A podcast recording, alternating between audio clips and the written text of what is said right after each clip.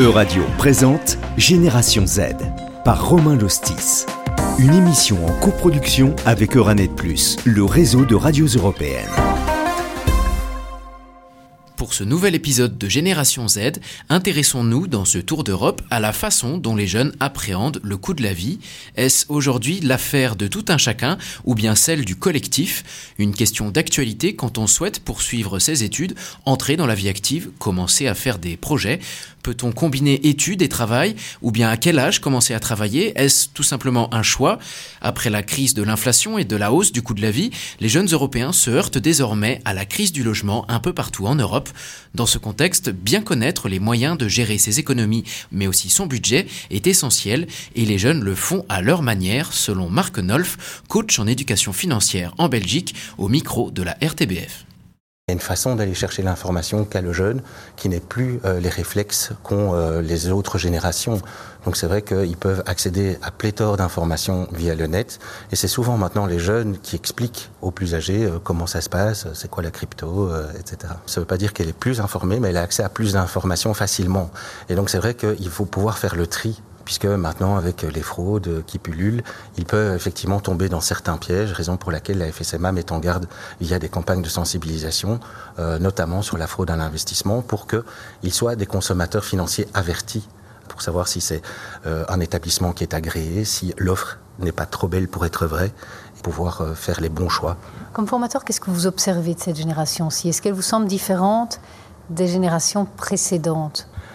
Je pense que c'est plutôt euh, l'accélération. Donc euh, je pense que la génération précédente réfléchissait davantage euh, avant de poser des choix financiers.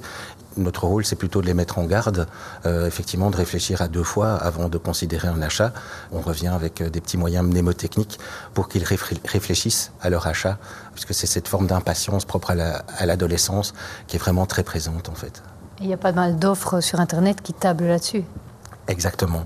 Et qui joue justement sur cette impatience, puisque l'objectif euh, d'un commerçant, c'est que l'achat soit réalisé le plus rapidement possible. Donc nous, à contrario, on leur dit, eux vont appuyer sur la pédale d'accélérateur, nous on les invite à appuyer sur la pédale de frein en disant, tu vas gagner en réfléchissant à ton achat. Après, si tu achètes, tu auras fait un achat conscient, puisque tu auras réfléchi à cet achat. En Lituanie, pour la radio Zinu Radias, Yorate Kvilikiene, économiste et chef du Finance Institute, insiste sur le stress que les jeunes peuvent ressentir aujourd'hui dans leur recherche de stabilité financière. Les jeunes sont très stressés. Le stress financier les amène à s'inquiéter de leur stabilité financière, de la possibilité de posséder un bien immobilier, de s'établir sur le marché du travail, d'avoir des économies, qui sont des éléments essentiels lorsque l'on parle de santé financière. C'est un grand défi pour les jeunes. Mais c'est aussi tout à fait normal. La Lituanie n'est probablement pas différente à cet égard. Je pense que ce n'est vraiment pas le travail de qui que ce soit. Nous voyons évidemment que l'influence des parents est très importante. L'école est très importante. L'expérience est très importante. Probablement que les dernières conclusions de l'étude de l'OCDE sur les adolescents montrent clairement que plus tôt un enfant peut prendre des décisions et effectuer des paiements de manière indépendante, plus ses connaissances et ses compétences sont développées.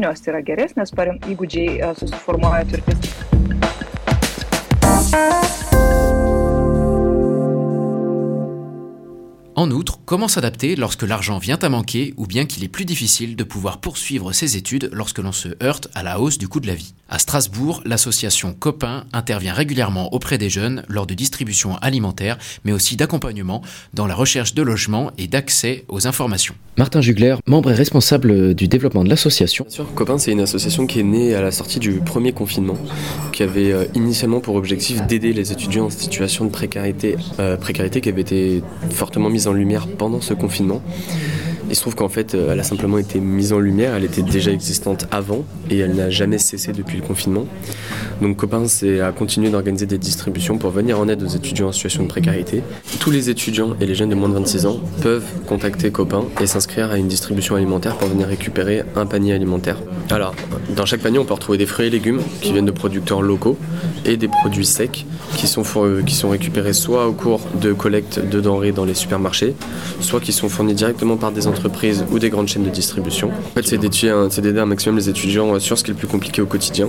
Donc, le panier est principalement composé de produits alimentaires. On essaie, quand on en a l'occasion, d'ajouter des produits d'hygiène. Tiffany, jeune étudiante et co-directrice de l'antenne Copain à Strasbourg, elle nous décrit le niveau inédit des difficultés auxquelles les étudiants doivent faire face aujourd'hui en 2023. Alors nous, pour le moment, donc, là, on est très axé encore distribution alimentaire, mais on développe de plus en plus de projets. Là, on a lancé des appels aux dons pour pouvoir mettre en place donc, ce qu'on appelle un dressing, donc, qui est une distribution vestimentaire. Et après, donc, on a aussi développé tout l'accès aux produits d'hygiène, euh, qui sont une partie qui coûte très cher pour un étudiant. Donc ça, on met en place aussi avec les protections périodiques euh, pour les étudiantes. Euh, bien sûr, là, typiquement pour la rentrée, on, a, on partage des liens d'inscription pour que les étudiants qui veulent bénéficier d'un panier euh, s'inscrivent à la prochaine distribution et les, les, places sont parties très très vite. Euh, elles sont parties en quelques heures. On a mis le lien euh, lundi et le mardi matin, tout était déjà parti. Donc on a vraiment, il y a un step supplémentaire qui s'est passé à la rentrée. Et surtout, on a eu, donc là, il y a il y a une autre question qui se pose, c'est celle sur l'accès au logement. On a eu beaucoup, beaucoup de mails d'étudiants, et ce phénomène-là, on le voit un peu dans toutes les villes étudiantes. Et Strasbourg, on a, on a un chiffre qui, qui est assez apparu donc dans notre, dans notre étude. Parce qu'en fait, à Strasbourg, il y a près de il y a quasiment la moitié des étudiants qui déclarent avoir des difficultés à trouver un logement. Donc euh, c'est assez compliqué à Strasbourg en tout cas. Face à cette situation, l'Union européenne met à disposition des États membres le Fonds européen d'aide aux plus démunis, FEAD, mais dans plusieurs États européens, on voit que l'argent de ce fonds crucial peine pourtant à parvenir à ceux qui en ont le plus besoin. Maxime Husser, membre de l'association de solidarité alimentaire Abribus à Strasbourg. Être en précarité alimentaire, ça peut recouvrir euh, différents, euh, différents types de profils. Euh, on reçoit un public qui est assez varié, qui va de personnes sans logement ou en attente en demande d'hébergement, d'hébergement d'urgence, mais on a également euh, des personnes qui ont un logement mais ont des difficultés, euh, notamment à la fin du mois, à se, nourrir euh, convenablement. Nous, la saison dernière, on a distribué 50 000 repas, ce qui est une augmentation de plus de 40% par rapport à la saison précédente et plus du double par rapport à deux années auparavant. Ben, on voit, euh, comme vous l'avez mentionné, que c'est un fait assez global euh, en France et aussi en Europe. Il y a une inflation qui touche euh, très fortement des personnes qui avaient peut-être déjà des difficultés à se nourrir et pour lesquelles c'est encore plus difficile, ce qui explique probablement une part importante de cette hausse. Et selon une étude de euh, l'IFOP, cette fois, euh, publiée en septembre de cette année en France, un jeune sur deux déclare euh, devoir sauter un repas par manque de moyens financiers parfois. plus d'un tiers de ces étudiants envisagent même d'avoir recours à une aide alimentaire. c'est une population que vous voyez beaucoup lors de vos distributions, Maxime Husser. Quel est le, profil aujourd'hui type des personnes qui ont besoin d'une aide alimentaire? Alors c'est difficile de définir un profil type. Euh, est-ce qu'on voit des jeunes? Oui, on en voit. On peut pas forcément savoir euh, s'ils sont étudiants. Donc nous, on fonctionne euh, dans une distribution qui est inconditionnelle, donc on n'a pas de liste, par exemple, de personnes bénéficiaires, donc c'est assez difficile de répondre à ça. Ce qui est notable, c'est qu'on a une augmentation qui touche particulièrement les familles ces dernières années. On, accueille beaucoup d'enfants. Euh, mais pas que, aussi beaucoup d'hommes isolés, donc on a vraiment des profils assez, euh, assez variés. Néanmoins, c'est vrai que vous mentionnez des mécanismes européens comme le FSE+, euh, nous cuisinons et beaucoup grâce à des denrées qui sont notamment fournies par, par ce fonds on est inquiet euh, de peut-être un jour ne plus pouvoir euh, répondre à cette demande. Et euh, du coup, on espère que toutes les possibilités soient explorées, que ce soit de, des épiceries solidaires, la mise en place de cuisines collectives pour des personnes qui n'auraient pas accès à des cuisines, tous ces moyens doivent être mises en place pour euh, permettre à un maximum de personnes de ne pas dépendre à l'aide alimentaire d'urgence euh, que des associations comme Abribus euh, proposent. Enfin, Younous Omarji, député européen français, membre du groupe de la gauche au Parlement européen, a lui aussi pris la parole pour dénoncer cette sous-utilisation des fonds européens d'aide aux plus démunis.